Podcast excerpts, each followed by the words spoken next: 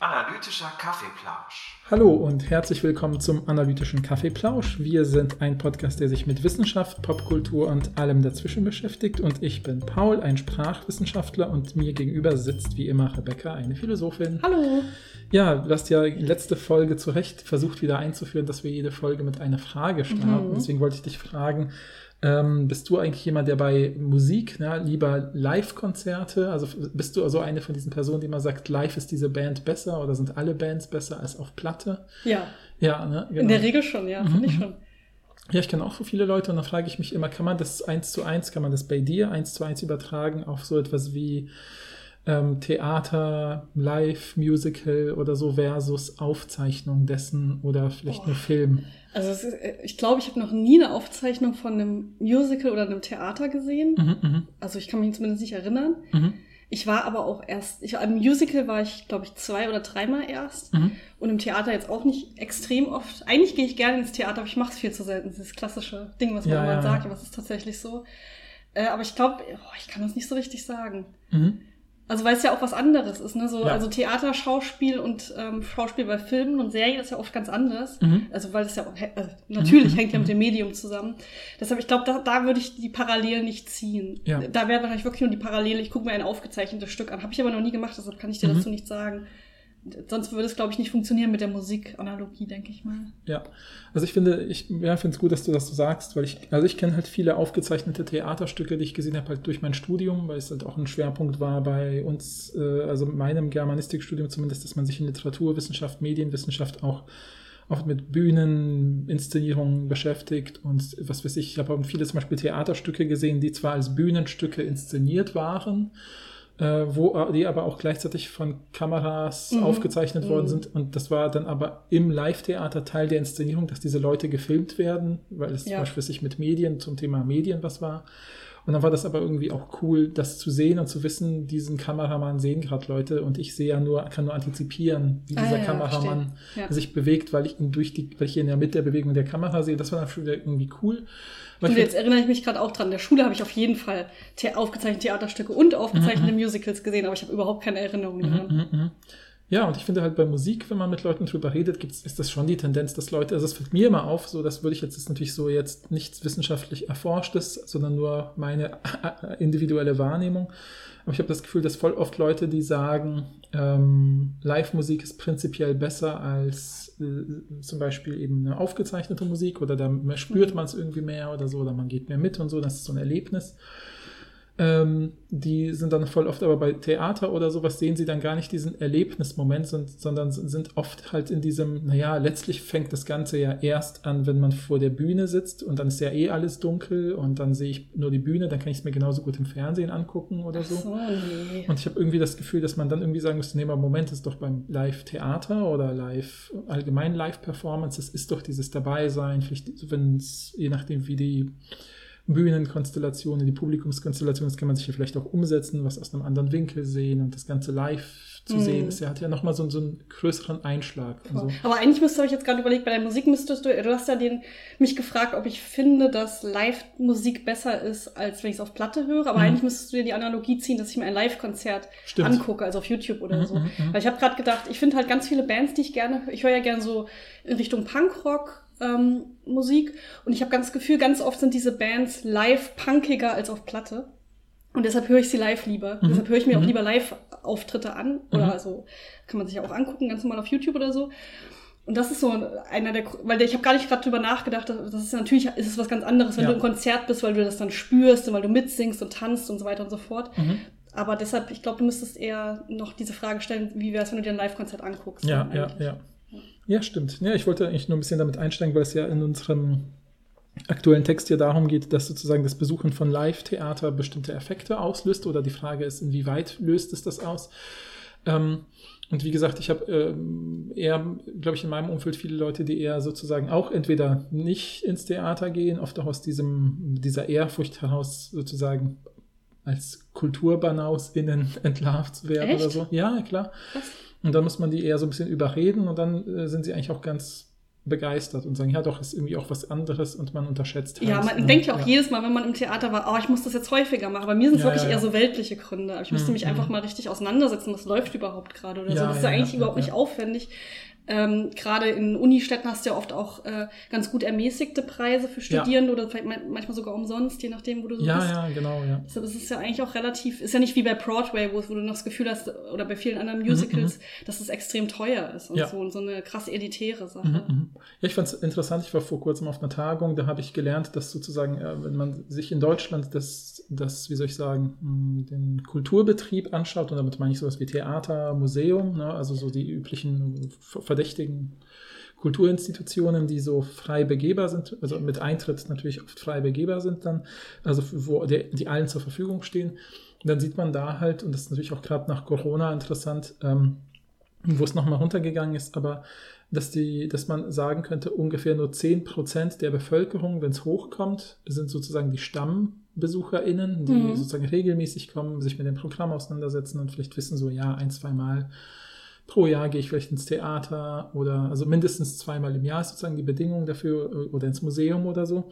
Und diese 10% schleppen dann oft auch Leute mit, mhm. die gelten dann aber nicht als StammbesucherInnen. Also sozusagen, wenn man sagt irgendwie, äh, warum gehen sie ins Theater? Und der Hauptgrund ist ja, meine Frau nimmt mich halt mit, so, die geht gerne ins Theater, dann komme ich halt mit oder mhm. so, dann ist das eigentlich kein Stammbesucher. Ja, ja, ne? Sonst muss jemand sein, der aus eigenem Impetus reingeht.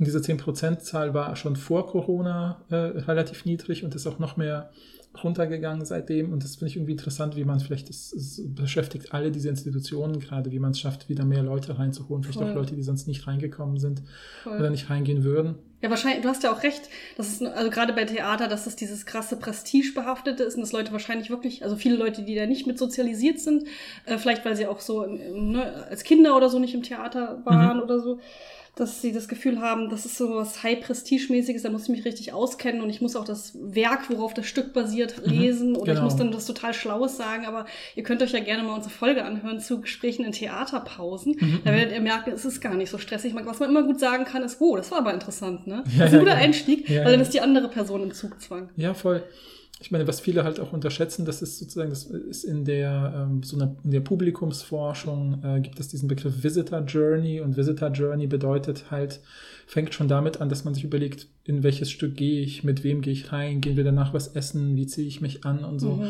Und wenn man Leute dazu bringen will, dass sie sich vielleicht mit dem Medium, was man liebt, ob das jetzt vielleicht Kunst, Film, Kino ist oder eben auch Theater oder was auch immer, dann muss man das halt mit einplanen. Ja? Dann sagt man nicht, lass uns mal ins Theater gehen oder nicht nur, sondern man sagt vielleicht doch sowas wie, ne, also ich kenne das von mir aus meinem Kontext, vielleicht von meiner Familie, die ja auch eher sozusagen ähm, als äh, in den 90ern eingewanderte Familie in Deutschland vielleicht erstmal natürlich auch zurückschreckt vor, oh Gott, ich gehe ins Theater und dann mhm. fällt denen sofort auf, wie ich angezogen mhm. bin und dass ich nicht hier reingehöre und so.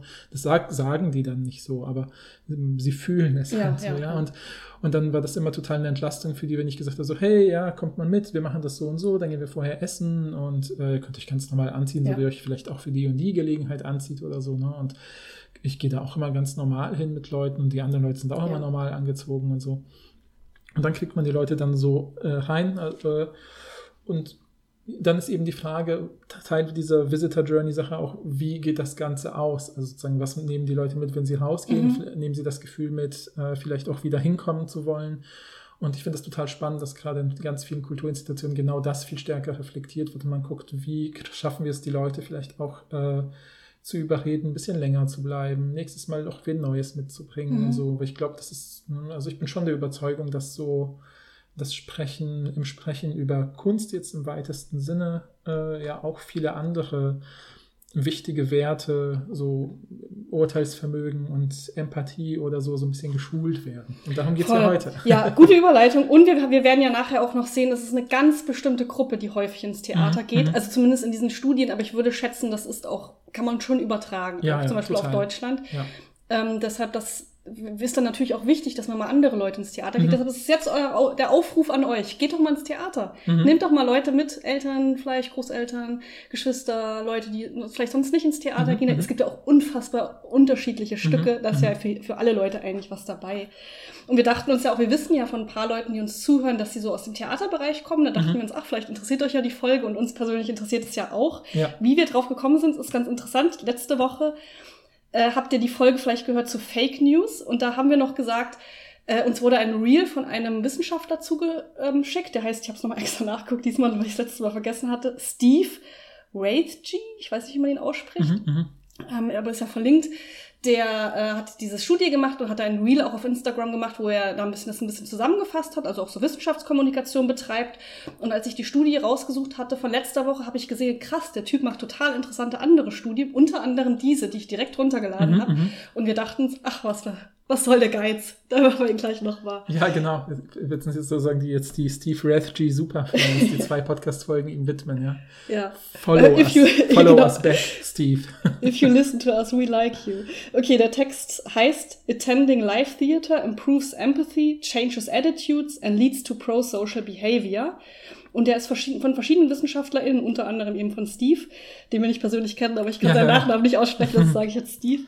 Äh, aus der Psychologie, die Studie ist von 2021. Paul, kannst du die übersetzen? Ja, also ich habe es übersetzt als das Besuchen von Live-Theater erhöht Empathie, ändert Haltungen und führt zu prosozialem Verhalten. Ja, Ja, würde ich genau. unterschreiben so. Ja, ja, genau. Genau, und es geht genau darum, also was für einen Einfluss hat, haben eigentlich Theaterbesuche, gerade von Theaterstücken, wo vielleicht Themen oder Gruppen angesprochen sind, die irgendwie äh, marginalisiert sind, ändert das vielleicht die Empathie der TheaterbesucherInnen Mhm. gegenüber genau dieser Gruppen. Ja, und auch die Frage, wie langfristig das, wie- das tut ne, ja, und so weiter. wobei ist ja das machen sie ja an sich nicht. Ja, ein bisschen haben sie ja schon Hypothesen ja. dazu, wie das ist. Ne? Aber, Aber das ähm, wäre auf jeden Fall interessant, das noch weiter auszuführen, das sagen sie ja am Ende auch. Ja, und ich finde, das ist so eine dieser Studien, die so in diese Richtung geht. Ne? Also ich wette jetzt, die Hälfte von euch hat jetzt gedacht, ja, ist doch klar, mein Gott, wenn man häufig mit Fiktionen ähm, sich konfrontiert, die, Empath die sozusagen das Hineinversetzen in andere Figuren, in andere Lebenswelten irgendwie befördern, ist doch klar, dass man dann empathischer wird, weil man da irgendwie Mhm. andocken kann oder dass man seine Haltung zu einem Thema ändert, wenn man so eine persönliche Geschichte erlebt hat. Das ist ja auch ein, übliches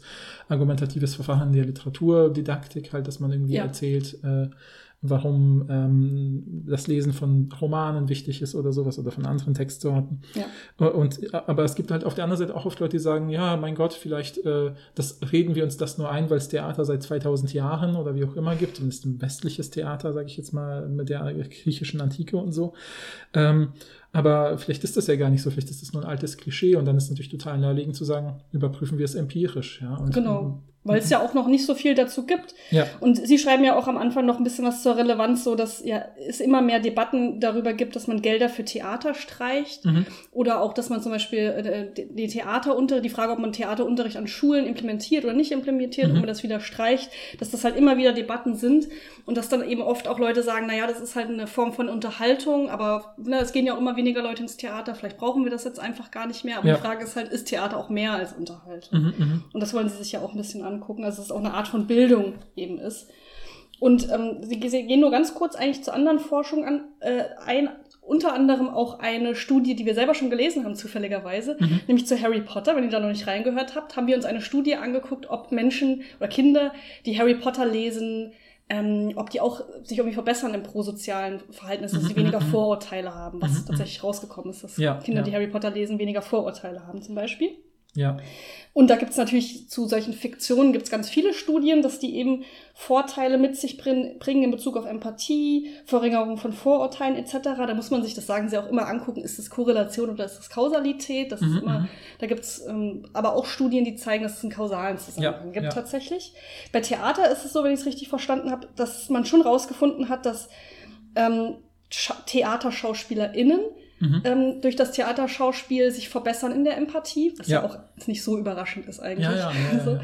Aber bei den BesucherInnen ist es nicht so richtig klar, weil man kann ja sagen, okay, klar, SchauspielerInnen haben, ne, verbessern sich in der Empathie, weil sie halt, das, die haben halt eine- das Job machen. Genau, das so. ist die reine Hi- Hineinversetzungspraxis, genau. Perspektivübernahme, genau, ja, ja. Und man könnte ja vielleicht sagen, naja gut, vielleicht gibt es bei Literatur irgendwie so Effekte, weil da hat man ja auch einen sehr ähm, starken irgendwie Zugang zu inneren Monologen beispielsweise. Das ist dann auch wieder einfacher, die Perspektive zu übernehmen. Das hast du Mhm. beim Theater jetzt nicht unbedingt, je nachdem, was es für ein Theaterstück ist natürlich. Ähm, und deshalb gibt es, äh, also ist es natürlich irgendwie von Relevanz zu schauen, reicht schon das reine Besuchen eines Theaterstücks, nicht nur das Spielen selbst. Ja, ja, ja. Ja. Ja, genau. Also ne, ich meine, es gibt hier auch noch Studien, die gezeigt haben, dass es gibt ja die sogenannte Theory of Mind, also das ist immer ein schöner Begriff, finde ich, den man ganz schwer ins Deutsche übersetzen kann. Aber es ist sozusagen das, was man bei Kindern nachverfolgen kann, was sie entwickeln. Wenn kind, die Phase, wo Kinder anfangen zu lügen, ist die Phase, wo sie eine Theory of Mind entwickeln. Das ist nämlich die Fähigkeit, jetzt banal gesagt, sich vorzustellen, dass der andere auch ein Gehirn hat. Ja, so, also ja. Ähm, Kinder, das kann man jetzt, um es jetzt kurz zu fassen, Kinder denken bis zu einem bestimmten Alter, dass Eltern allwissend sind, ja, dass sie alles wissen, was man selber weiß, äh, was man auch gesehen hat. Ähm, das kann man über so ganz einfache Tests, wo man was versteckt und einmal haben es die Eltern nicht gesehen, einmal haben es die Eltern gesehen und mhm. verschiedene alte Kinder werden gefragt, weiß der Papa, wo die Puppe ist? Und dann sagen sie ja oder nein oder so. Und die Theory of Mind ist eben die Vorstellung davon, was die anderen wissen können auf Basis ihrer Wahrnehmung oder und so weiter und dass man sich eben vorstellen kann, welches Wissen den anderen zur Verfügung steht und welches nicht. Und dann dadurch kann man ja auch dann besonders gut lügen zum Beispiel, ja, weil man ja, ja wenn man weiß, was andere Leute denken, kann man sie ja manipulieren sozusagen. Ja, Lügen ist auch eine sehr kognitiv differenzierte Aktion. Genau, genau. Ja. Und das zum Beispiel eben durch äh, Schauspielern, aber auch durch äh, Fiktion Konsum, sage ich mal, eben die Theory of Mind, sozusagen diese Fähigkeit, sich in andere, äh, in andere Denkwelten hineinzudenken, eben auch verstärkt wird. Und, ist, und, genau das ist jetzt sozusagen, hier geht es speziell um das Live-Theater und um die Frage, wie das, äh, ähm, wie, ob, wie man das erstmal testen kann. Mhm. Und ähm, da haben sie, finde ich, auch ein gutes experimentelles Verfahren irgendwie sich mhm. überlegt, nämlich ganz banal, also ich, so im Groben haben sie insgesamt innerhalb von drei Studien, 1a, 1b und 2, auf die wir dann noch ein bisschen genauer eingehen werden und wie immer die erste am meisten besprechen, würde ich sagen, und ja, die anderen ja, sind dann wieder ähnlich mit kleinen Variationen. Ähm, haben sie tatsächlich insgesamt 1622 Leute äh, befragen können die äh, in verschiedene, ähm, in drei verschiedene Theaterstücke gegangen sind. Ich kann auch, wir können auch nachher dann jedenfalls immer sagen, wie diese Stücke funktionieren, mhm. aber der, das Kernding war, das waren immer Fragebögen, die vorher ein bisschen abgecheckt haben, wie ist deine Haltung gegen zu bestimmten Themen, vor allem auch zu Themen, die dann eben explizit in diesem Stück verhandelt werden. Äh, dann gibt es so bestimmte Befragungen, wo man ein bisschen sieht, wie altruistisch sind die Leute, was halten sie von sozialer Dominanz, also Leute, die soziale Dominanz, sage ich mal, als Wert haben, sind solche Leute, die so etwas sagen wie, Leistung muss sich wieder lohnen. Ja, also mhm, nur aber, aber wirklich ja. auch so platt wie manche Gruppen sind einfach weniger wert als andere. Genau. Das ist genau. auch so ein Item da drauf. Ja, ja, ja, genau, genau, genau. Solche Sachen. Ne? Also versus eben altruistische. Ja, äh, ich weiß nicht, wie es dem anderen. Äh, ich kann mich. Äh, ich weiß ja nicht, wie der andere in eine Armutslage gekommen ist, deswegen kann ich ihn nicht vorverurteilen oder so, ist genau das Gegenteil davon sozusagen. Ja, und das kann man eben, wurde so ein bisschen abgetestet, was sind sowieso deren Grundhaltungen, auch was sind deren politische Grundhaltungen, was ja in den USA immer relativ leicht ist durch das Zwei-Parteien-System. Ähm, und das wird dann eben gegengecheckt mit äh, ähm, bestimmten Dingen, die eben, wie ich schon gesagt habe, in diesem Theaterstück passiert sind. Ja, würden sie zum Beispiel Geld spenden für ähnliche Dinge oder nicht? Ja, lass uns dann gleich mal ins Detail gehen. Ja, ja, genau, genau. Und da ist halt eben das interessant, dass sie immer einen Abend der Aufführung, also das waren immer Aufführungen, die zum, zum Beispiel einen Monat gelaufen sind, jeden Abend an einem bestimmten Theater. Und dann haben sie immer einer Gruppe äh, die Fragebögen vor dem Stück gegeben mhm. und einer Gruppe nach dem Stück. Und zwar also am Montag hat die Gruppe das vor dem Stück beantwortet, am Dienstag hat es mhm. die ganze also Gruppe. Also einem Abend immer entweder vorher oder entweder nachher. Es ist nicht so, dass man vorher und nachher das genau. ausgefüllt hat, sondern entweder vorher. Also eine Person ja. hat nur entweder vorher mhm. oder hinterher, aber nicht beides. Genau, genau. Und genau. beide wussten auch nicht jeweils, dass sie, dass das einen Unterschied machen soll oder so. Nee, genau. Ja, also die haben jetzt nicht darauf, wurden nicht darauf hingewiesen, heute sind sie in der Kohorte der nachher Ausfüllenden. Das könnte die Leute ja wieder zu so sozial erwünschten Fragen führen, so, ach, die wollen bestimmt wissen, ob mich das Stück positiv gestimmt ja, ja. hat, deswegen spende ich jetzt mehr Geld oder sowas. Ja. ja. Und das war, finde ich, ein guter Aufbau, weil man dadurch dann eben genau im Kontrast gucken kann, ne, welche Publikumsgruppen haben wir. Hier sind von mir aus, ist von mir aus eine Gruppe von 80 Leuten, die exakt die gleichen Werte teilen und mhm. ähnlich aufgestellt sind politisch und empathisch. Und jetzt vergleiche ich bei denen explizit für das eine Thema dieses Stücks, was sich geändert hat. Ja? Genau. Wenn sie es vorher beantwortet haben, wenn sie es nachher beantwortet genau, haben. Genau, weil die haben ja alle das gleiche Stück gesehen, ja. aber die Gruppe vorher kennt das Stück ja noch nicht. Genau. Und die Gruppe danach hat es gesehen und zwar ne, meistens direkt danach dann eben genau. ausgefüllt, wie stehe ich jetzt dazu. Mhm. Ne? Mhm. Ja. Genau, lass direkt eine Studie 1 gehen. Mhm. Da haben sie das Stück Skeleton Crew äh, gezeigt. Also übrigens, ich kannte alle Stücke nicht. Ich auch nicht, nee. Ähm, aber falls ihr die kennt, könnt ihr uns ja gerne sagen. Da geht es vor allen Dingen um ArbeiterInnen in Detroit nach der Finanzkrise von 2008. Und die schreiben eben, dass da verschiedene marginalisierte Gruppen auftauchen, zum Beispiel People of Color, eine unverheiratete schwangere Frau, obdachlose Menschen, Armut ist ein großes Thema und dann natürlich eben FabrikarbeiterInnen Mhm, in Detroit, mhm, mhm. AutofabrikarbeiterInnen. Ja. Genau. Genau, ja, und da haben sie dann eben äh, in, äh, letzt, sie haben 803 Leute erwischt und da mussten sie ein paar rausschmeißen aus verschiedenen Gründen. Es gibt ja, kennt ihr ja schon vielleicht aus anderen Folgen, wo wir Studien besprechen, dass es immer so diese Aufmerksamkeitscheck-Fragen gibt, wo man dann, wenn man nicht aufpasst und kreuzt immer vier an, dann widerspricht die eine vier der anderen, weil man äh, eigentlich nicht bei beidem Ja. trifft eher zusagen sollte. Außerdem haben die oft ganz so- sowas wie, hier bei dieser Frage sagen Sie bitte drei und dann muss man auf jeden Fall drei Ja, ja, antworten. das genau, ist auch so ein genau, klassischer genau. Aufmerksamkeitscheck. Ja, genau, genau. Und da haben sie dann äh, schon mal ungefähr 100 gekickt, also haben letztlich 695 Leute und ähm, die sind, das fand ich auch gut an dieser Studie, dass sie tatsächlich relativ äh, divers sind, was eben die Gender-Angaben angeht. Ne? So, ja. Und ähm, wobei man sagen muss, ein hoher Anteil von Frauen. Ja, ist Ja. ja. auch wenig überraschend. Also hätte Mhm. man, hätten, wenn man uns jetzt gefragt hätte, wer sind wahrscheinlich die Leute, die häufig ins Theater gehen, hätten wir gesagt, wahrscheinlich eher Frauen. Ja. Also von 695 TeilnehmerInnen waren 428 Frauen. Mhm, mhm, mhm. Ja. Und es ist nicht so, dass der Rest Männer sind, sondern es waren auch viele nicht-binäre und Transmenschen. Ja, ja. Äh, genau, also Genau. Viel, viel mehr Frauen. Das Durchschnittsalter ist äh, 62 Jahre. Ja, Sehr ja, ja, alt ja. natürlich. Ja, mit, mit einer Standardabweichung hat man das von plus minus 14. Das heißt äh, sozusagen, dass die allermeisten versammeln sich im Bereich äh, 62 plus minus 14. Ja.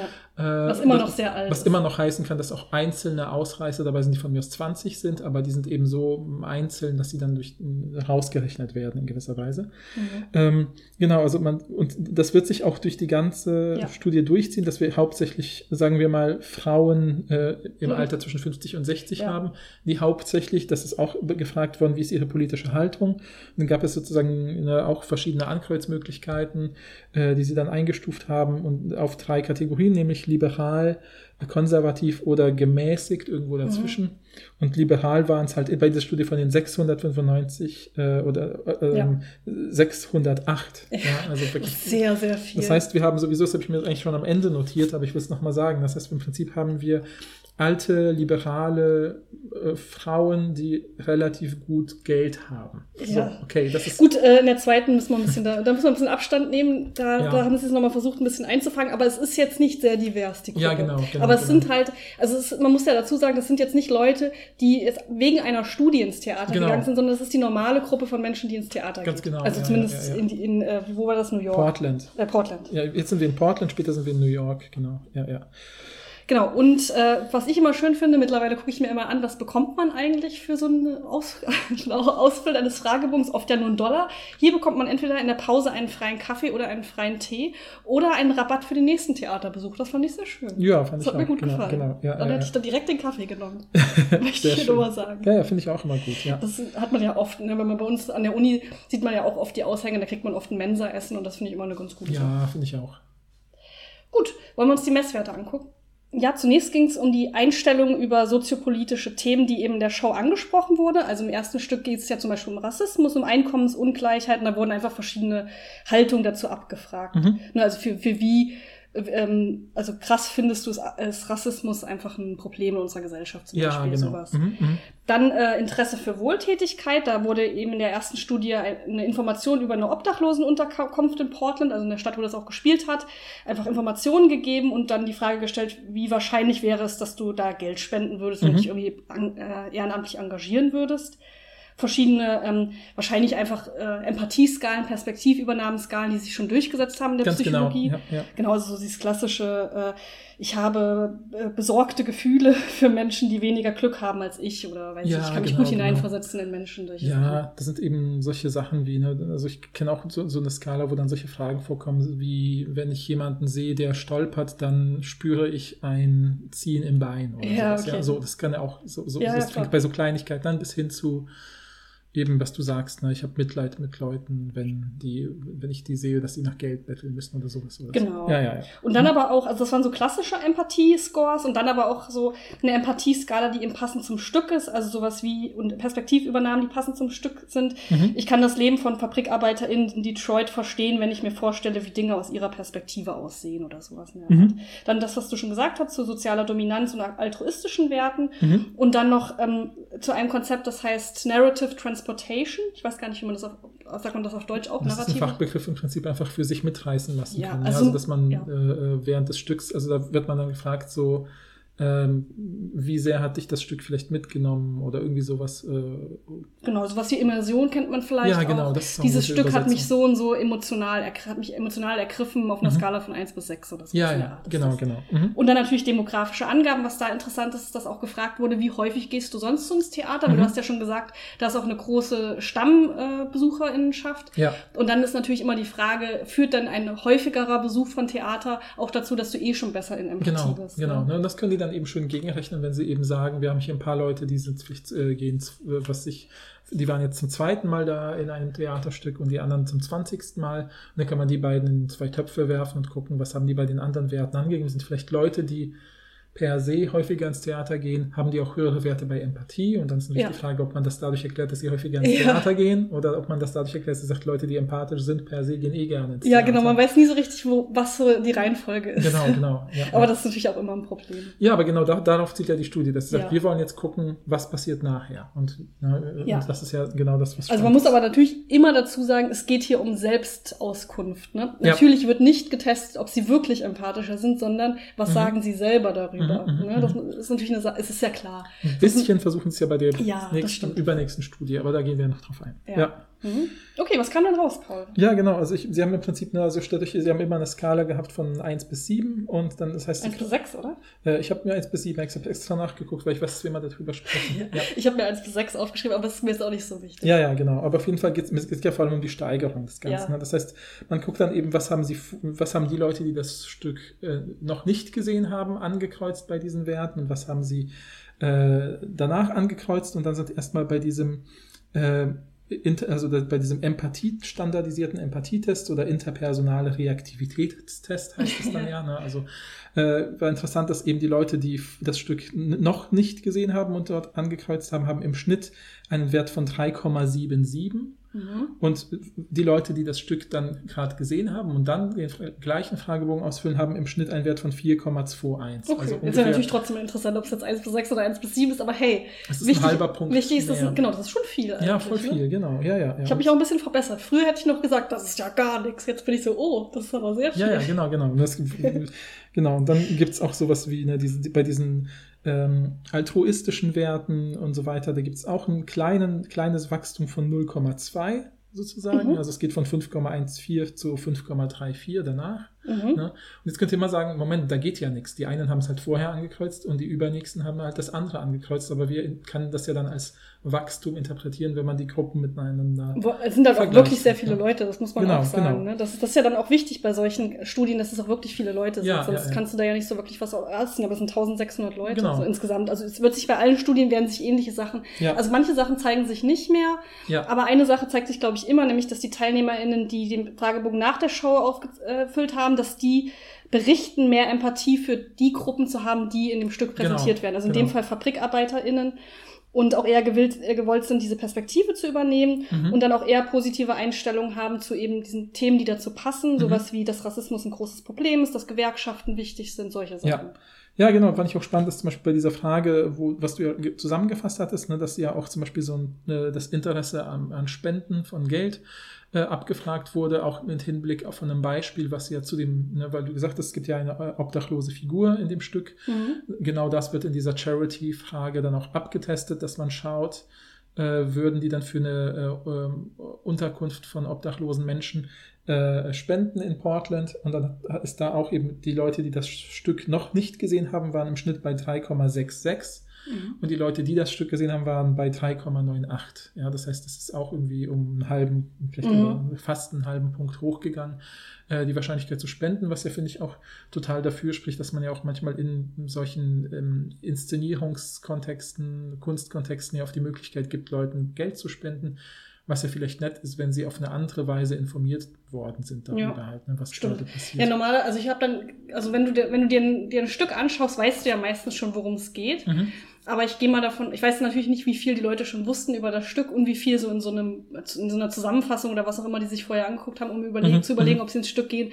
Es ste steht wahrscheinlich so drin, es geht um FabrikarbeiterInnen in, ähm, äh, wo war das nochmal? Portland? Portland. Ach so, aber es- in Detroit. äh, Detroit, genau. Ja, ja.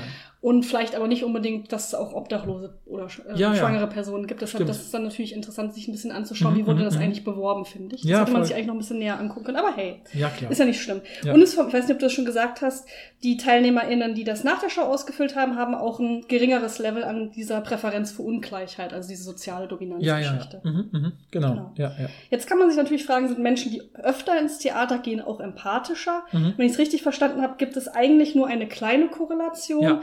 Nämlich ähm, in Bezug auf das Interesse an Wohltätigkeit und Empathie, aber Mhm. bei den anderen Sachen nicht. Also Mhm, nicht mhm, bei mhm. Perspektivübernahme, nicht bei sozialer Dominanz, nicht bei äh, themenspezifischer Empathie. Genau. Also es ist nicht so ein großer Effekt, wie man vielleicht denken Genau. würde. Ne? Kleine Korrelation heißt typischerweise, ne, man setzt ja zwei Sachen miteinander ins Verhältnis bei Korrelation, nämlich einerseits zum Beispiel eben ne, dieses Spenden oder Empathie wird ins Verhältnis gesetzt mit regelmäßigem Theaterbesuch.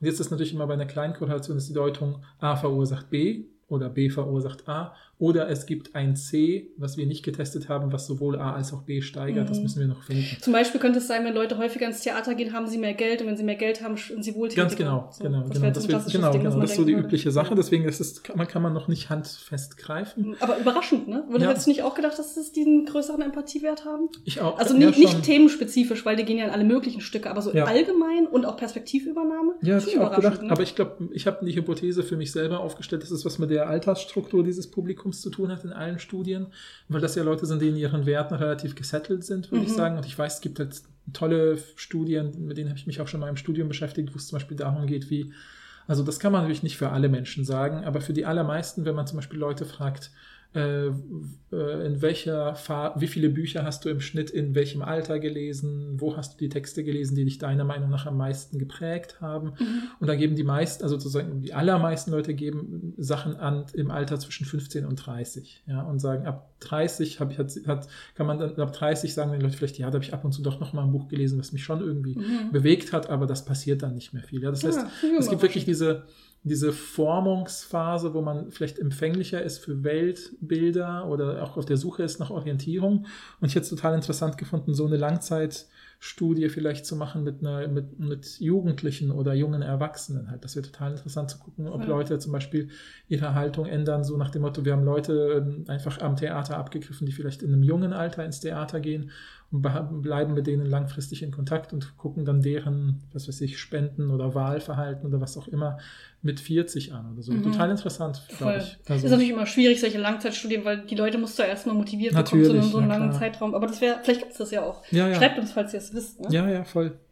Ähm, genau. Was interessant war auch, dass, was, was sie auch ausgerechnet haben, war, dass dieses Narrativ mitgerissen sein Mhm. oder dieses narrative Narrative Transportation heißt das ja, also die, ne, diese, diese, dieses Immersion. Ja, genau, diese Immersionssache sehr stark mit den anderen Sachen korreliert. Also es Mhm. kann halt sein, dass die Fähigkeit dazu, sich stark in Dinge hineinzufühlen, in Fiktionen hineinzufühlen, genau, also exakt vielleicht sogar dasselbe ist oder äh, sehr eng an dem ist, was wir vielleicht auch als Empathie empfinden, ja. Also Mhm. was ja eine naheliegende Deutung ist, glaube ich, dass man sagen würde, diese Person ist völlig unempathisch, aber wenn der Theater oder Serien guckt, ist der immer richtig mitgerissen. Das können wir uns vielleicht schwer vorstellen. Und dann so fünf Minuten danach geht, kann man noch Spenden abgreifen, dann geht schon nicht mehr. Ne? Ja, genau, genau. Und deswegen könnte es ja sein, dass das eine sehr ähnliche Kategorie ist oder dass die auf jeden Fall miteinander verwandte Dinge getestet haben. Ja. Sehr nahe Dinge. Das fand ich auch noch interessant. Ähm, Und sie haben ja genau. noch getestet, ob Empathie dann als Mediator fungiert. Ne? Mhm, Also mhm. ob das Level an Empathie für die Gruppen in dem Stück irgendwie als Mediator fungiert für den Effekt, dass der Theaterbesuch die Einstellung zur Wohltätigkeit und Mhm, so weiter mhm. ändert. Und dann haben sie herausgefunden, dass ein Theater ein guter Prädikator dafür für die Empathie ist und die Empathie wiederum für die Einstellung. Also das sozusagen die Interpretation ziehen sie daraus, dass die, das Theater deine Haltung ähm, zu Menschen verändert, die in dem Stück ähm, Mhm. gezeigt werden. Und zwar über ihre Empathie für die Charaktere. Mhm, Also, dass man mhm. die Empathie auslöst dadurch. Ja, ja, ja, So. voll. Ja. Ja. Was ja auch nicht so überraschend ist. Nee, genau, genau, genau. Und also ich finde das so eben gut, dass sie hier schon diesen langfristigen Effekt versucht haben zu testen. Und da sieht man natürlich, da braucht man vielleicht noch mehr Experimente. Ich finde auch die Studie 1b äh, geht auch in eine gute Richtung, um zu zeigen, dass es vielleicht ähm, erstmal vielleicht ein kurzfristiger Effekt ist. Äh, ja, wollen wir richtig zu eins Ja, übergehen? genau. Da Ja, habe ich ja. mir eigentlich nur diese politische Sache aufgeschrieben, aber wir können ja erstmal so als Mhm, Einstieg sagen, was richtig cool ist, sie haben versucht, es ein bisschen diverser zu machen. Und zwar Mhm, haben sie mhm. sich so ein Public Theater damit zusammengeschlossen. Das ist ein gemeinnütziges Theater in New York. Mhm. Die Shows sind da umsonst Mhm. und die versuchen eher, die Stücke so in ländlichen Gegenden zu spielen, Mhm, um da mhm. Leute auch anzusprechen, die sonst nicht ins Theater Mhm. gehen würden. Mhm. Und die haben dann 18 Shows des Stücks Sweat gezeigt, das das Leben von FabrikarbeiterInnen in Pennsylvania zeigt. Mhm, Also ein bisschen mhm, ähnlich wie das andere Stück. Mhm. Aber eben diesmal ging es vor allen Dingen darum, ein bisschen die Diversität zu steigern. Ja. Haben sie auch nicht so ganz geschafft. Also es sind Ja. 308 TeilnehmerInnen, wieder 218 Frauen davon. Mhm. Im Durchschnitt 53 Jahre alt, also schon ein bisschen weniger, Mhm, äh, ein bisschen jünger.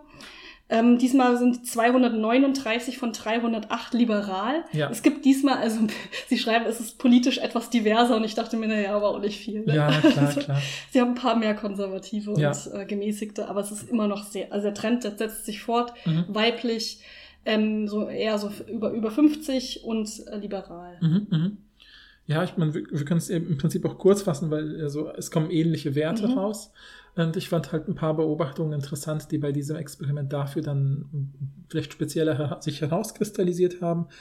Äh, eine der, und eine der Sachen war eben, dass sie diesmal eben die Möglichkeit auch gegeben haben, dass man diesen, wenn man, man konnte sich auch für einen E-Mail-Newsletter quasi eintragen und hat dann den Fragebogen per Mail bekommen und wurde gebeten, äh, spätestens nach zwei Tagen, in, in, also in 48 Stunden Zeit, den Fragebogen auszufüllen, was natürlich um den Effekt kurz danach geht. Ja. Und da haben sie dann eben auch festgestellt, ja, okay, äh, diese, diese Effekte, die wir messen, werden geringer. Das heißt, die Leute, die den Fragebogen zum Beispiel nach einem Tag oder zwei Tagen ausgefüllt haben, haben dann schon, sind schon näher gewesen an denen, die den Fragebogen auch vorher Mhm. ausgefüllt haben. Das heißt, es klingt nicht lange nach, sozusagen. Interessant ist aber, dass sozusagen, und das passt ja auch wieder zu äh, Steve Rathje äh, und seiner letzten Ja, Studie, das dass, sie, dass sie sagen, wir haben herausgefunden, dass, dass diese, diese ganzen Empathiesteigerungseffekte vor allem bei den Konservativen Mhm. stark einwirken. Das heißt, die Leute, die eh per se liber- liberal sind, das nennt man ja äh, den Deckeneffekt oder Roof-Effekt, so nach dem Motto, die Leute kommen ja schon mit vielleicht hoher Empathie ins Theater. Und dann können die sich natürlich, wenn sie eh per se auf Empathieskala 1 bis 7, 6 ankreuzen, dann würden sie ja vielleicht sagen, ja, ich bin trotzdem noch bei 6 und nicht bei 7. Mhm, Das werden wir in der zweiten Studie auch noch sehen, Genau. wieso das eine Rolle spielt, ja. Genau. Und, äh, und hier, aber wenn jemand konservativ kommt und sagt so, ja, mein Gott, hier soziale ähm, wie nennt man- Ungleichheit? Ja, diese, dieses soziale Ach so. Dominanz-Ding, Sache, ja, ich bin schon jemand, der denkt, äh, hier nur wer es verdient hat, kann auch und so weiter. Der ist dann vielleicht durch so ein Stück kurz bewegt und denkt sich, ja, okay, ja, Einzelschicksale kann schon passieren oder so. Und dann ist, ist bei den Personen der Effekt halt höher. Genau. Und das deswegen habe ich nur angespielt auf Steve Rathje, weil es ja bei der anderen Studie auch so war, dass der Effekt, ähm, dass man Fake News besser erkennt, wenn man Dollar dafür bekommt, ja vor allem bei Konservativen gewirkt hat. Ja. Also anscheinend brauchen Hier konservative wieder, ja. Menschen, das ist wahrscheinlich die Leithypothese von Steve Rathjes Arbeit, konservative Menschen sind eigentlich auch äh, zu Änderungen bewegbar. Ja. Man muss sie nur ein bisschen mehr anstupsen. Ja, Genau. entweder gibt man ihnen einen Dollar oder einen Theaterbesuch. Ja, genau. Gut wäre ein Theaterbesuch und ein Dollar. Und einen kostenlosen Kaffee. Und kostenlosen Kaffee, ja. Genau. Genau, also es hat für, also äh, Theater hat schon ähm, für beide Gruppen, also für Konservative und für Liberale einen Effekt, aber bei Konservativen viel mehr. Mhm, mhm. Ja. Und das und er sagt ja dann, oder die, ja, das hat nicht die Studie allein diese Ja. Leute dieser Studie sagen, wenn man sich Theaterstücke anschaut, dann kommt man schon zu dem Schluss, dass die Themen eher liberal sind. Mhm. Und man könnte ja jetzt die These aufstellen, naja, wenn die Leute, die ins Theater gehen, eh liberal sind, haben wir da nicht dieses klassische, naja, wir haben liberale Themen, die jetzt für Liberale ausgesendet werden, sozusagen. Mhm, Bringt mhm. das überhaupt was? Und Ja. dann kann man so sagen, ja, auf jeden Fall. Wenn Konservative in ein Stück gehen, was liberale Themen beinhaltet, dann werden sie zum Beispiel wohltätiger oder, Ja. so, oder, oder empfänglicher für diese Themen. Ja, und deswegen nochmal der Appell, nehmt Leute mit ins Theater, die vielleicht sonst nicht hingehen würden. Ja. Ja, also vielleicht ist Ja. das ja cool, äh, ähm, mit den Voll. Leuten danach ins Gespräch zu kommen, weil ich kann wiederum aus den Studien, die ich aus der Linguistik kenne, aus den sogenannten, da geht es also eins der finde ich, coolsten Forschungsfelder, was jetzt immer mehr etabliert wird, ist das Forschungsfeld Anschlusskommunikation. Und das klingt krasser, als es ist. Es ist nämlich tatsächlich die Kommunikation im Anschluss. Das kann man untersuchen. Zum Beispiel Leute waren im Restaurant Mhm. und reden danach, wie das Essen war. Oder waren auf Familienfeier und reden auf dem Heimweg, wie war die Feier. Oder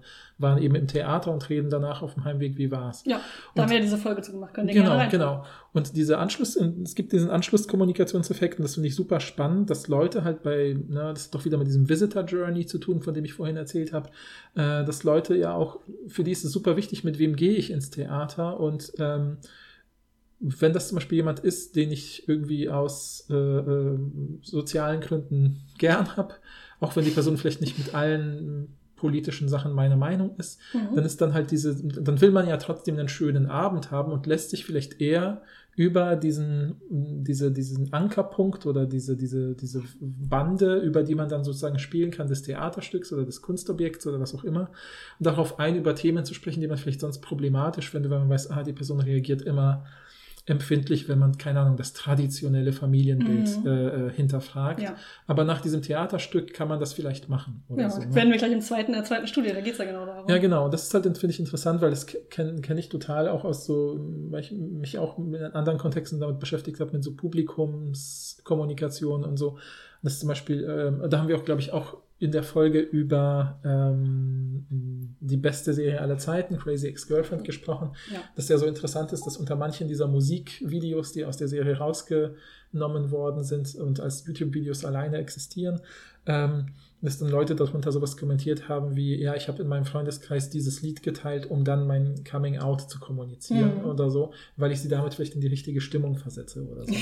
und das ist irgendwie, finde ich, interessant. Und ich glaube, solche kommunikativen Funktionen von, deswegen nochmal ne, der Appell von Anfang so, dass Kunst und solche Sachen, sollte man das fördern sollte man das bezahlen, ist super naheliegend, wenn man solche Studien sieht. Deswegen finde ja. ich solche Studien ja auch toll, dass man sieht, hey, das hat einen Effekt, weil Leute miteinander ins Gespräch kommen ja. und durch dieses Gespräch vielleicht tatsächlich merken, hey, unsere scheinbar konflikt, konfliktbeladenen Themen sind gar nicht so völlig gegenläufig, sondern wir haben da und da vielleicht einen ähnlichen Strang und können ja. das jetzt ein bisschen ausarbeiten. Voll. Dann, also man, ne, man, wir haben ja uns ja eben gefragt, ah, wie langfristig ist das? Aber vielleicht kann man es dann damit entgegentreten, dass man dann eben ins Gespräch darüber kommt und ja. dann so weiß, ah, ähm, der Theaterbesuch hat vielleicht nicht lange angehalten mit, de mit deinem Interesse für Wohltätigkeit oder für soziopolitische Themen. Mhm. Aber wenn wir dadurch ins Gespräch kommen, kann ich ja noch mal eine Woche später sagen, ah, weiß noch dieses ja. Stück, das wir gesehen haben.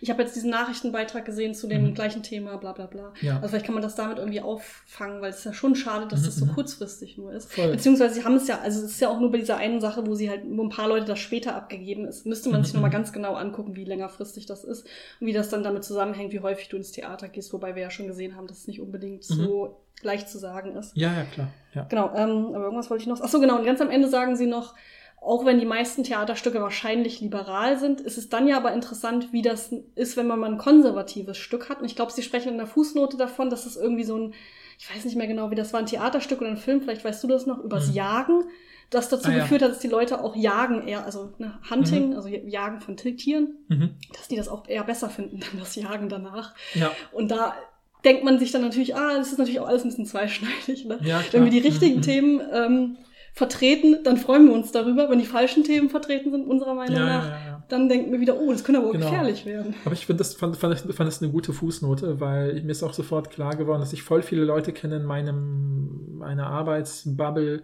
die wirklich, also die würden niemals zum Beispiel eine Schusswaffe oder so in die Hand nehmen. Mhm. Aber voll oft sagen die dann sowas wie, ah, ich habe neulich eine Doku gesehen, da ging es zum Beispiel um, keine Ahnung, äh, äh, was weiß ich, ScharfschützInnen in der Ukraine-Krise oder so und äh, wie wichtig die irgendwie sind und so weiter. Und sie sagen so, ja, ist doch irgendwie cool oder so. Und ich mhm. weiß, damit meinen die nicht sowas wie, äh, äh, ich würde auch gerne auf Leute schießen oder so, aber sozusagen, die fanden dann irgendwie das faszinierend mit diesem, ne? jeder sieht dann irgendwas da drin, wo, wo man sich irgendwie, glaube ich, wiedererkennen kann und sagt so, ja, es hat ja auch ein bisschen sowas von äh, diese Konzentration und bla und was weiß ich. Also man pickt sich dann eben dadurch, dass man dann so nah an diesem Verlauf ist, irgendwas raus oder was ich kenne auch Leute, die nie Kampfsport oder körperliche Gewalt irgendwie toll finden, aber die sagen, ja, ich habe hier irgendeine Doku übers Boxen gesehen und jetzt verstehe ich, dass das ja ist ja fast wie Schach, nur mit dem Körper ja, oder also so. Kampfsport ist ja auch keine körperliche Gewalt. Also, ja, ich weiß, aber man, trotzdem, hab, hab, aber es gibt ja Leute, also ich hätte zum Beispiel trotzdem eine Hemmung, selbst bei Kampfsport, ja. jemandem mit einem, selbst mit so einem Box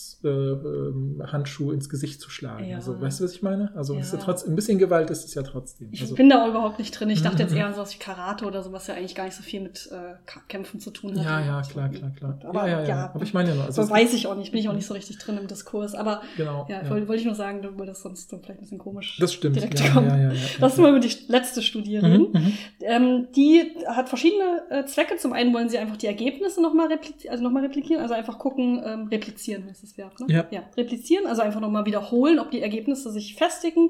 Dann haben sie ein neues Stück getestet und zwar diesmal ein anderer Kontext. Bisher ging es ja vor allen Dingen um FabrikarbeiterInnen in äh, verschiedenen Städten. Mhm. Äh, diesmal geht, äh, heißt das das Stück Wolf Play, das ist ein bisschen experimenteller diesmal auch. Mhm. Also es geht, geht glaube ich, auch, es hat auch was mit Puppenspielen, glaube ich, zu tun. Ja, ja, Es ist ja. ein bisschen experimenteller.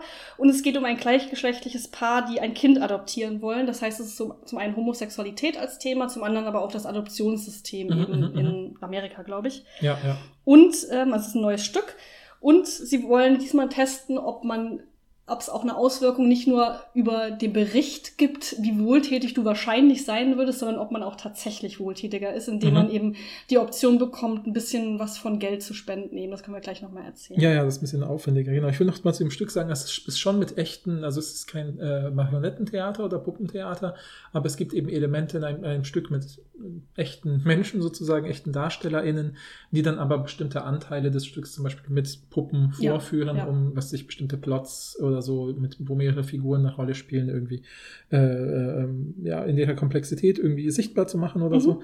Also es ist eben nicht, es ist eben wenig, ne, es ist nicht sozusagen naturalistisch, würde man sagen. Also es versucht Wie nicht die reale anderen Welt beiden, die waren ja abzubilden. wahrscheinlich eher genau. naturalistischer. Ja. Son, so, sondern es ist eher auch ein bisschen mit tatsächlich so kunstvollen Elementen. Was ja auch interessant ist, weil man kann sich ja fragen, gibt es irgendwie eine bestimmte Art von Theaterinszenierung, die irgendwie Ja. besser daran, daran Ja. ist, um Leute zu erreichen. Ja, Wie genau. subtil ist die Empathie? Schreiben sie ja am Ende auch, dass man sich das nochmal ganz genau angucken muss. Mhm, mhm. Diesmal sind es 619 TeilnehmerInnen, eigentlich das gleiche wie immer, ne? relativ viele Frauen, ungefähr Genau. 55, äh, also von dem, vom Alter her. Die allermeisten sind liberal. Genau, also 547 sind liberal von 619 Ja. und 16 äh, sehen sich als konservativ und dann gibt es wieder die paar restlichen sind sozusagen die dazwischen. Ja. Es sind eigentlich diese klassischen Messwerte von vorher, Mhm. nur dass natürlich die themenspezifische Empathie ist natürlich zu Themen des Stückes. Also diesmal geht es nicht um äh, sowas wie Rassismus oder irgendwie FabrikarbeiterInnen, sondern eher eben um Homosexualität, ähm, die, den Bezug zur LB LGBTQ Plus, ach, boah, LGBTQ äh, IA Plus, sorry, Ja, Community ähm, und zum Adoptionssystem Ja, in, ja. Äh, Amerika. Mhm. Genau. genau. Wo man über diese Wohltätigkeit Genau, die Wohltätigkeitssache wird diesmal konkret getestet, eben, dass sie sagen, okay, sie haben die Möglichkeit durch die Teilnahme an einer Verlosung werden, äh, sie nehmen automatisch an einer Verlosung teil, wo sie einen Amazon-Gutschein über 25 Dollar bekommen können Mhm. und sie können jetzt über einen Schieberegler was spenden. Also sie können quasi sagen, wenn ich die 25 Dollar gewinne, gebe ich freiwillig 5 Dollar, 10 Dollar, 20 Dollar Ja. ab. Und zwar können sie das an zwei verschiedene äh, Gruppen sozusagen spenden. Einmal sozusagen, ja, Meals on Wheels, also Essen auf Rädern. Ja, das kennt man auch so genau. aus amerikanischen Serien, ne? Also Genau. wo so Essen an SeniorInnen verteilt genau, wird. Genau, genau. Und das andere ist eben tatsächlich wieder was, was mit dem Thema zu tun hat, also äh, was mit Adoption und äh, ich weiß gar nicht mehr genau, wie die zweite Spendenaktion war. Ja. Ähm, eine Organisation, die Kinder in Pflegefamilien unterstützt. Ah ja, genau, Kinder- und Pflegefamilien, genau, so sozusagen äh, Ich glaube auch lokal, bin mir aber Genau, genau, verwandt, genau, aber verwandt mit diesem Thema. Genau, dann konnten sie eben da über den Schieberregler Anteile anzeigen und hat man eben auch geguckt, ähm, ja, wie, was war der Effekt? Also hat sich da tatsächlich auch echtes Geld, was man potenziell, ich Mhm. meine, es ist natürlich ein bisschen, könnte man sagen, ja, es ist natürlich so mit zwei Ecken gedacht, das ist ja nur potenzielles Geld, was man gewinnt. Ja. Ja, und dann könnte man sagen, dann gebe ich halt von den 25 Dollar, dann gebe ich halt fünf ab. Und vor allen Dingen hast du ne? halt natürlich immer dieses soziale Erwünschtheit-Ding. Mhm, ne? Das, ist mhm. ja, das ist, ist ja was anderes, dass du dann wirklich nach dem Stück, ohne dass dich jemand beobachtet, Geld spendest, weil du halt das wirklich wichtig findest. Also, Ja, ja, ich meine. Geld ist Geld, ne? Denke ich mir immer, äh, ob du, egal aus welchen Gründen du das jetzt machst, aber ja, egal. Aber wie Mhm. willst du es trotzdem sonst testen? Das ist Mhm, natürlich mhm. schwierig. Aber du kannst, musst dich entscheiden, ne? Denke Mhm. ich mal, oder? Also du kannst nicht an beide Organisationen äh, sozusagen Genau, Hälfte, Hälfte, genau, du musst dich genau. entscheiden, ne? Genau, Ja. genau, genau. Kannst natürlich auch nichts spenden die 25 Dollar für dich nehmen, wenn du sie Ja, dann ja. bekommen solltest. Ja, genau. Ja. genau.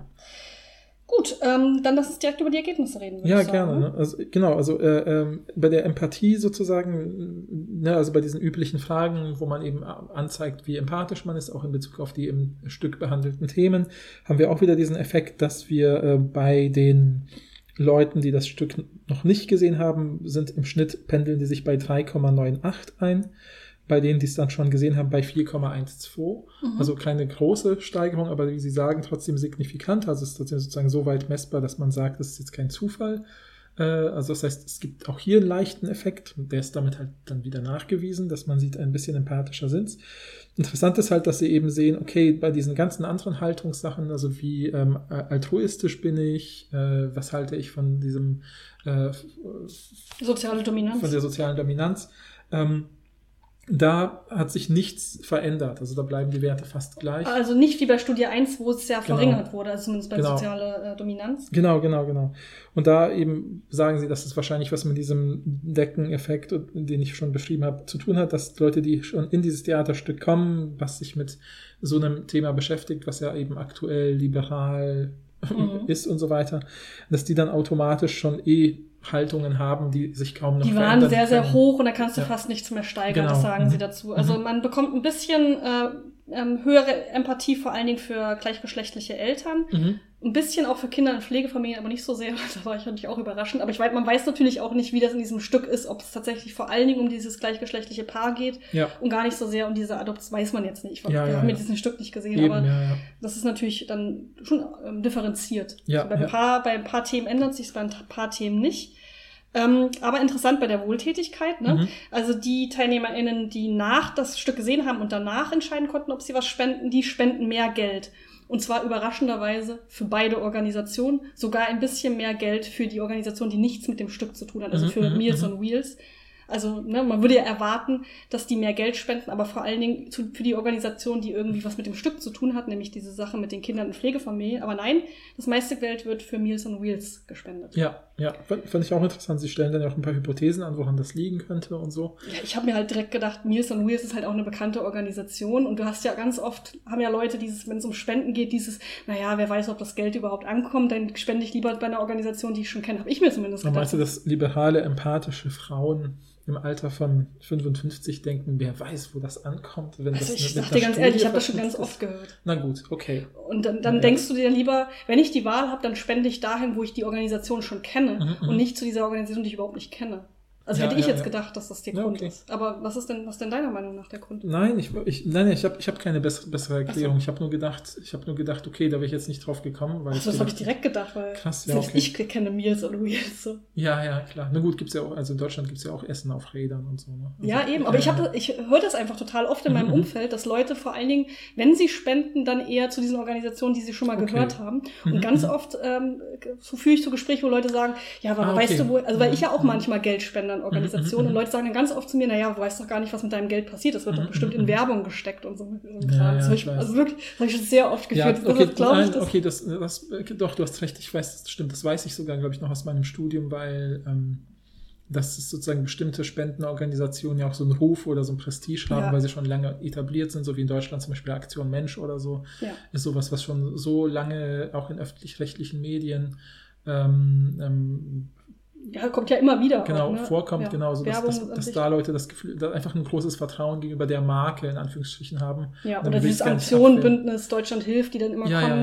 ja, ähm, auch in der. Tagesschau und so. Das ist natürlich dann etablierter als jetzt irgendwas Stimmt, stimmt. anderes. Ja, aber kann- das war jetzt nur mal, sein. Weiß ich nicht genau. Aber auf jeden Fall haben sie mehr Geld gespendet, wenn sie das Stück gesehen Genau, haben. aber sie haben, genau, wenn sie das Stück gesehen haben, haben sie mehr Geld gespendet. Das heißt, da, das heißt, auch in der Realität sind sie bereit, mehr Geld abzugeben, in Ja. gewisser Weise. Man, man kann also, sie leiten davon ab, dass Theaterbesuche zu einer Veränderung von Einstellungen führen, vor allen Dingen eben die, die in dem Stück auch angesprochen werden und zu prosozialen Verhalten. Und zwar, das ist ihre These, indem die Empathie erzeugt wird in dem Mhm, Stück mhm. für die Gruppen, die ja präsentiert werden. Mhm. Und dass eben auch die Großzügigkeit dadurch gesteigert wird. Mhm. Ja. Genau, ich Ja, zu der wir allgemeinen das- Diskussion, ja, Diskussion, übergehen. ja. Also ich finde, finde was, was halt nochmal interessant ist, dass sie halt äh, sagen, dass wirklich, was alles sehr stark damit zusammenhängt, ist wirklich diese Selbsteinschätzung dessen, wie sehr sich die Leute in das Stück hineinversetzt haben, dass das ein guter Prä, Prädi- Prädikator? Prädikator Oder Mediator, Oder ja. genau, also ne, da- das scheint irgendwie mit den mit allen anderen Werten einherzugehen. Ja, also Ja. wie sehr man empathisch ist, wie viel man Geld spendet und so weiter. Das heißt, ähm, ist vielleicht, um jetzt, jetzt sozusagen ein bisschen auch für andere Kontexte nutzbar zu machen, die Studie, könnte man sagen, wenn ihr wissen wollt, wie empathisch Menschen sind, geht mit ihnen ins Theater oder ins Kino oder in, zu irgendwelchen anderen Sachen. Äh, und dann, wenn sie dann sich davon gut mitreißen lassen, dann sind sie wahrscheinlich empathische Menschen.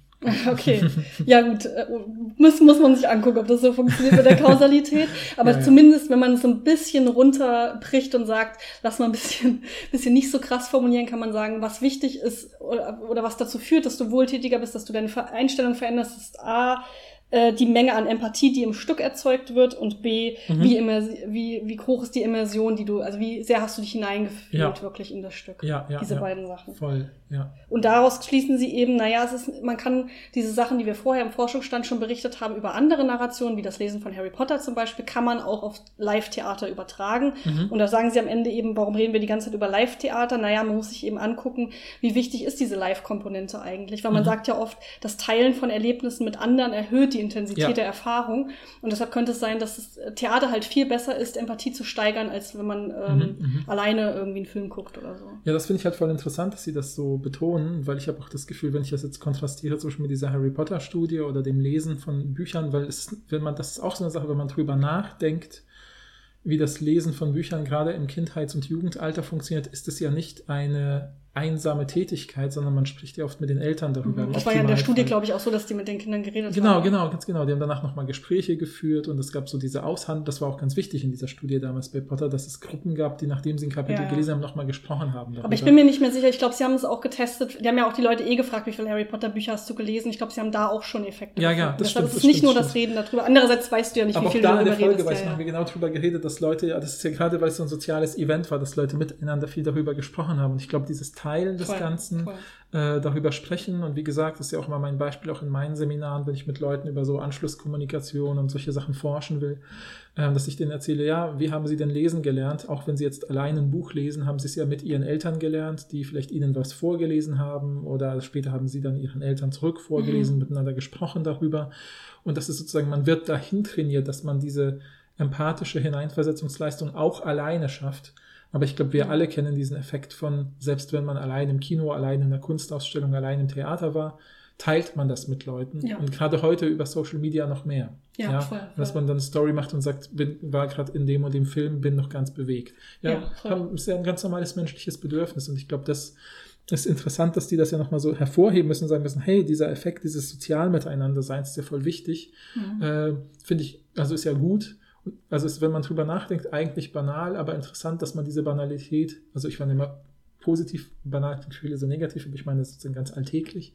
Ähm, aber es ist, glaube ich, gut, dass man es nochmal herausstellt, damit es vielleicht auch Leuten klar wird, die da so gar nicht drüber nachgedacht haben. Mhm, Das- voll. ja. Ich glaube, es ist ja auch sehr fruchtbar, das mit dieser Anschlusskommunikation zu verbinden, weil dann könnte man ja, wenn man, äh, wenn man die Leute befragt, hey, kannst du in der Pause oder danach, wenn ihr da, wenn man da noch steht und noch irgendwie was trinkt oder was isst in, Mhm. in dem Theatervorraum, dass man da eine Anschlusskommunikation macht und so ein bisschen guckt, worüber reden die Leute eigentlich, wenn sie sich so Stücke angeguckt haben, die soziopolitische so Fragestellungen betreffen. Und man fragt, man sagt aber nicht, dass es darum geht, sondern man, man beobachtet sie, oder man, man, man nimmt das halt auf. Mhm. Und dann wäre ja interessant zu gucken, reden sie dann auch viel eben über diese Issues? Also reden sie dann viel darüber, wie das Adoptionssystem ist oder wie, ne, die Mhm. Struggles von gleichgeschlechtlichen Eltern, die versuchen, Kinder zu adoptieren? Oder geht es dann schnell zurück zu diesem, ah, das, äh, die schauspielerische Leistung war ja auch gut und das Bühnenbild und so. Also das ist ja auch interessant und auch, Mhm, mhm. ob man dann vielleicht irgendwie, wenn man das so codet, ob man dann so eben ähm, Aussagen herausfinden kann, wo Leute eben sowas sagen wie ich habe mich hineingesetzt versetzt gefühlt Mhm. oder so oder ich habe richtig gefühlt, wie es ist, äh, dieser Fabrikarbeiterin zu sein oder so. Das wäre halt, glaube ich, sehr gut, Ja, ja, wenn voll, man sich das nochmal angucken würde. Ja, Ja. ja.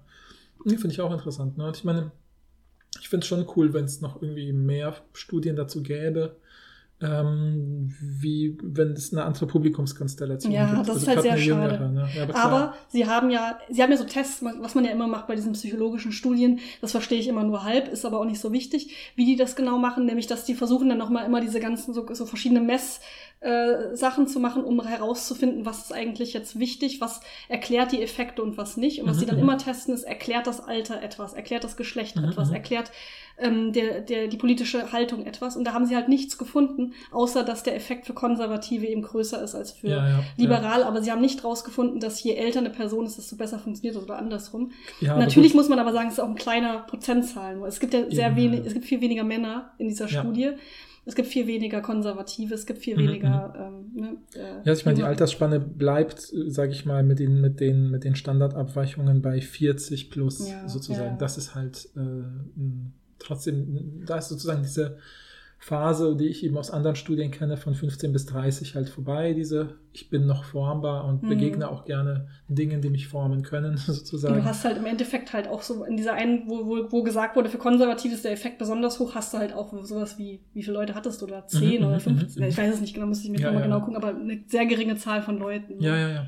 Aber ich will nochmal sagen, weil ich das jetzt mehrfach gesagt habe, mit dieser Altersspanne 15 bis 30 und ich weiß aus Alltagsgesprächen, die ich darüber führe, dass Leute das voll oft missverstehen und denken, ab 30 ändern sich Menschen nicht mehr. Nee, es ist, man könnte es noch genauer erklären und sagen, ähm, Leute, die, äh, also wenn man eben eine große Menge von Menschen befragt, dann sagen sie, die Zeit, wo ich, wo ich persönlich mich am meisten geöffnet habe für Dinge, die mein Weltbild verändern können, war 15 bis 30, ja, so.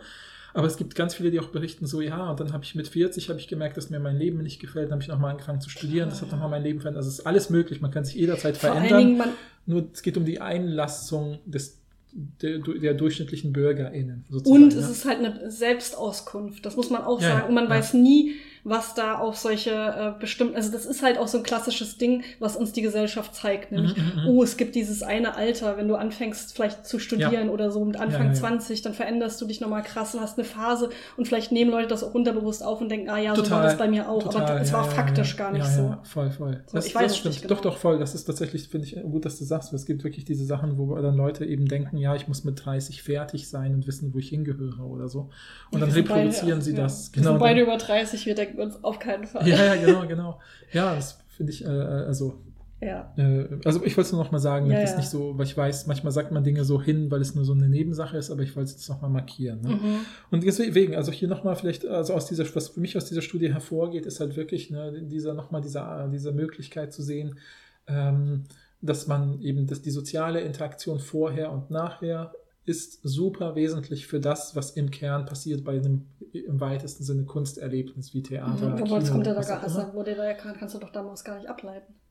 Nee, aber ich meine sozusagen, ähm, ich würde sagen, vieles von dem, was sie gemessen haben, lässt sich vielleicht damit auch erklären. Ja, also dass zum Beispiel, dass sie ja am Ende auch sagen, dass dieser Effekt des Miteinander Teilens Ja. mit anderen. Stimmt, so du hast ja in der Regel hast du auch eine Pause zwischen in dem Mhm, Stück. mhm. Ist natürlich auch interessant. Da reden die Leute ja sicherlich dann auch darüber. Ja, ja, voll, voll. Stimmt, voll. das hast du, aber weißt du natürlich auch nicht, Ja, klar, wie, sehr- klar, wie sehr klar. das so ist. Ja, ja.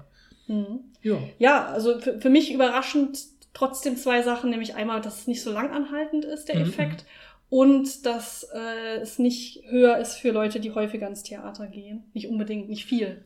Ja, ja, ja. nur, klar. nur klein, ne? Was? Kleine Korrelation. Genau, eine und du kleine- weißt auch nicht, woher es kommt, ob es vielleicht Genau. andere. Ja. Genau, genau. Reaktion, Ob es ja. den C-Faktor gibt, sozusagen, der zwischen A und B Ja. vermittelt. Aber Ja, ja, ja, das ja. ist halt, ähm, wie gesagt, ich glaube, das hat damit zu tun, dass die, das Publikum bei denen doch relativ ähm, einseitig Ja, strukturiert und ist. sowieso schon wahrscheinlich Genau. relativ gut. Das müsste man Genau, sich eigentlich genau. auch nochmal angucken, was ist eigentlich der Durchschnittswert von Menschen bei der Empathie, wenn man da einfach Ja. nur normal Empathie messt von allen möglichen Leuten. Ne? Mhm, mhm. Und wie sind TheaterbesucherInnen das? Würde man ja denken, Ja. höher, ne? Ja, Andererseits würde man direkt denken, okay, Frauen sind vielleicht auch, haben mehr Empathie, weiß ich nicht genau, aber könnte ja, Ja. sein, dass Frauen im Schnitt mehr Empathie haben als Männer. ja. Ähm, und dann und natürlich auch äh, andere Menschen. Mhm.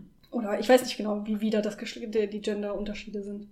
Keine Ahnung. Aber das müsste man ja eigentlich auch noch mit reinrechnen. Dann je älter, desto empathischer oder nicht. Ja, ja. Je liberaler, desto empathischer oder nicht. Ja, ja. das voll, wäre eigentlich voll, noch interessant, sich solche Durchschnittswerte anzuschauen. Voll, ja, ja. Also ich schätze, das haben die mit bedacht oder so, aber sie mussten ja mit dem Publikum arbeiten, das sie hatten. ne? Und ähm, Ja. genau. Ja. Also ich glaube, was ich cool fände, also wenn ich jetzt sozusagen eine Anschlussstudie planen müsste, würde ich versuchen, möglichst viele Freiwillige zu akquirieren, die es schaffen, in ihrem, um die sagen, ich bin regel, ich bin einer von diesen StammkulturnutzerInnen Mhm. und die überzeuge ich mit Leuten, die sonst nicht ins Theater oder Museum oder was auch immer mitkommen wollen, äh, dass sie das mindestens über ein Jahr hinweg dreimal machen. Und dann versuche ich irgendwelche Langzeiteffekte Mhm. zu messen. Bei Mhm. denen, bei den Nicht-Stamm. Weil ja, wir haben ja gesehen, bei Konservative ist der Effekt höher. Mhm, mhm. Und das wäre dann ganz, dann, dann wär, wär, würde ja wieder dafür sprechen zu sagen, ah, die sind ja eh schon so empathisch, deshalb hat man nicht so viele Langzeiteffekte, aber Mhm. bei Leuten, die vielleicht, ich will damit nicht sagen, dass konservative Menschen weniger Empathie haben. Ich weiß nicht, ob das so, also generell meine ich jetzt, Also ich glaub, ob das generell so ist. Nur da hat man herausgefunden, dass die Effekte Mhm, mhm. mehr sind für Konservative, wenn Mhm, sie das mhm. Stück gesehen haben. Ja, ja. Und dann wäre das ja interessant zu gucken, ob dann die Langzeiteffekte plötzlich da sind. Ja, voll, ja. Ja. Genau. Ja, schreibt uns doch gerne mal, was ihr darüber denkt. Ähm, also geht ihr gerne ins Theater? Mhm. Und wie, äh, also wie seht ihr diese Ergebnisse der Studie? Was für einen Einfluss hat Theater auf Empathie? Mhm. Ähm, und Seid ihr schon mal mit Menschen ins Theater gegangen, die noch nie im Theater sind und wenn ja, äh, noch nie im Theater waren und hattet ihr das Gefühl, sie waren veränderte Personen plötzlich? Ja, ja, oder was sich im Kleinen daran zeigt, dass ihr mit ihnen über Themen sprechen konntet, plötzlich von denen ihr nicht gedacht hätte, dass ihr sie vorher ansprechen konntet, Mhm. zum Beispiel. Stimmt, ja. Ja, und ich finde, ne, also wenn ihr tatsächlich vielleicht, also unser, äh, mein Impuls zumindest, ich will ja nicht für dich mitsprechen, wäre, schickt doch Leuten, die ihr tatsächlich mal vielleicht ins Theater einladen wollt, unsere andere Folge mit dem die Theatergesprächen. Äh, Ich glaube, sowas wie Angst vor Theatergesprächen, Fragezeichen, Linguistik Ja, ja, hilft, ja, ja, Ausrufezeichen. richtig, richtig. Und ähm, ich weiß leider nicht, die Folge ist schon ein bisschen älter, deswegen weiß ich Okay, nicht, die zu, zu Zahlen Werdet ihr finden. Könnt ihr einfach bei, ähm, wo ihr uns hört, da einfach bei der Suchfunktion Theater eingeben, dann müsstet ihr es ja Genau, direkt das stimmt. finden. Ja, ja, ja, wir haben nicht viele Sachen zu Theater, noch nicht. Noch nicht. Ähm, genau, schickt ihnen diese Folge, dann, dann überzeugt ihr sie damit vielleicht mit äh, ihrer Angst abzubauen und mit euch ins Theater zu kommen. Und wenn ihr danach da wart, könnt ihr auch diese, diese Folge hinterher schicken und sagen, und hat sich bei dir was verändert? Das ist auch immer gut, ne, wenn Leute Ja, so fragt. Das hat doch gar noch- nichts mit sozialer Genau, Erwünschtheit zu tun. Hier ist ne? noch ein Link zur Aktion Mensch genau. Ja, keine Ja. Ahnung. Ja, Halte ich für eine schlechte Studie von dir. Ja, Schlechtes Studiendesign kommt Ja, mir nicht für eine gute Idee vor. Ja. Aber hey, es ist immer gut, noch mit Leuten ins Gespräch zu kommen, auch über Themen, die man sonst nicht anspricht. Und hey, Ja. Geld spenden ist auch eine gute, eine gute Idee. ja. Ja. Okay, Okay. dann äh, hören wir uns, würde ich sagen, beim nächsten Mal. Ja, tschüss. Ciao.